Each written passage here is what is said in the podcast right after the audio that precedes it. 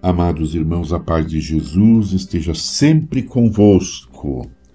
Ano vocacional, vocação, graça e missão. Corações ardentes, pés a caminho. Estamos celebrando o terceiro ano vocacional no Brasil. Cada pessoa é convidada a recuperar um espaço próprio para realizar um diálogo sincero com Deus em que haja escuta e resposta. A corrida frenética da cultura consumista do divertimento, das novidades tecnológicas, das viagens e das mil atividades não deixa espaços vazios onde ressoe a voz de Deus. A oração abre o ouvido e aquece o coração. Há demasiadas palavras que impedem descobrir o sentido e a profundidade da vida. Difícil é, assim, romper o, o círculo vicioso da autorreverencialidade, da autorreferencialidade. A oração é um espaço para voltar a escutar Jesus, sua voz, seu chamado.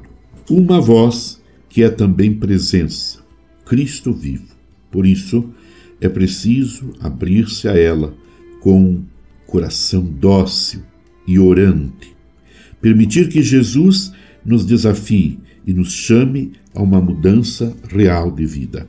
Que Sua palavra impregne a fundo os pensamentos e sentimentos, provoque transformação e gere uma nova mentalidade. Sim, é verdade, às vezes esta profundidade é dolorosa, mas como lembra o Papa Francisco, ela é sempre fecunda. O amor é sempre fecundo e nosso interlocutor é amor. Para Santa Teresa, a oração é diálogo e amizade de amor. É um trato de amizade com quem sabemos que nos ama o sentido da oração, ou melhor, o sentido da vida, é redescoberto e se faz na experiência de encontro com Cristo vivo. Lembremos daqueles discípulos de Maús em sua escuta de Jesus, em seu caminhar e em sua comunhão com Ele, conforme Lucas 24, 13 a 35. Ouvir as palavras de Jesus que lhes revelava as Escrituras fazia-lhes arder o coração pelo caminho. Uma experiência decisiva que não pode ser esquecida ou desprezada. Ao cair daquela tarde em torno da mesa, quando seus olhos se abriram, fizeram memória daquela experiência do coração ardente. Refizeram seus planos e voltaram cheios de alegria e energia à comunidade sem temer a noite.